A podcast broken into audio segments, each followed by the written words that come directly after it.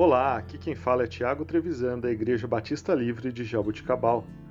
Vamos para o nosso devocional 40, quadragésimo devocional, graças a Deus, para a glória do Senhor. Vamos falar hoje sobre Lucas, capítulo 22, versículos 39 a 44.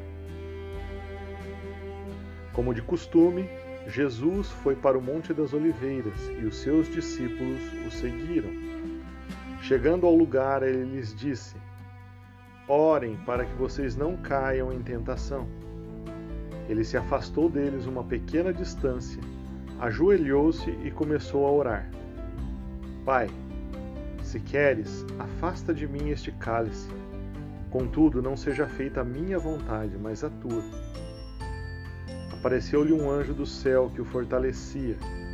Estando angustiado, orou ainda mais intensamente, e o seu suor era como gotas de sangue que caíam no chão.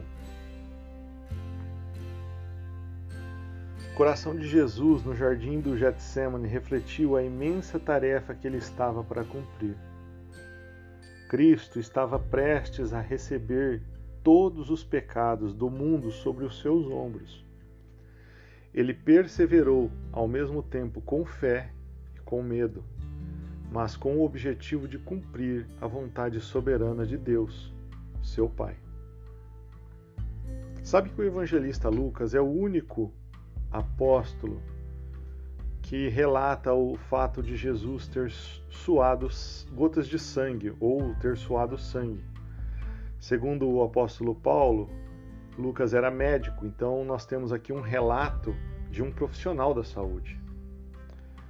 Pesquisando sobre isso, eu encontrei que a hematidrose é o nome deste raro evento que somente se dá por um ser humano estar sofrendo uma angústia e uma ansiedade severa. Imaginem o que Jesus estava passando. Jesus sabia da sua missão Jesus sabia o que ele enfrentaria a poucas horas depois desse seu último tempo de oração com seus discípulos. Mas mesmo assim, o que vemos é uma submissão a Deus que é soberano. O ponto principal é o fato de que tudo que Jesus passou foi por causa dos meus pecados e dos seus pecados.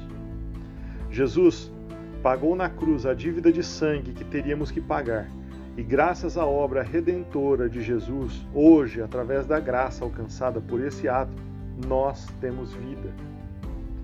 O apóstolo Paulo nos fala em Filipenses capítulo 2 que Jesus não quis ser igual a Deus, antes se esvaziou, assumindo a forma de servo e se tornou obediente até a morte de cruz.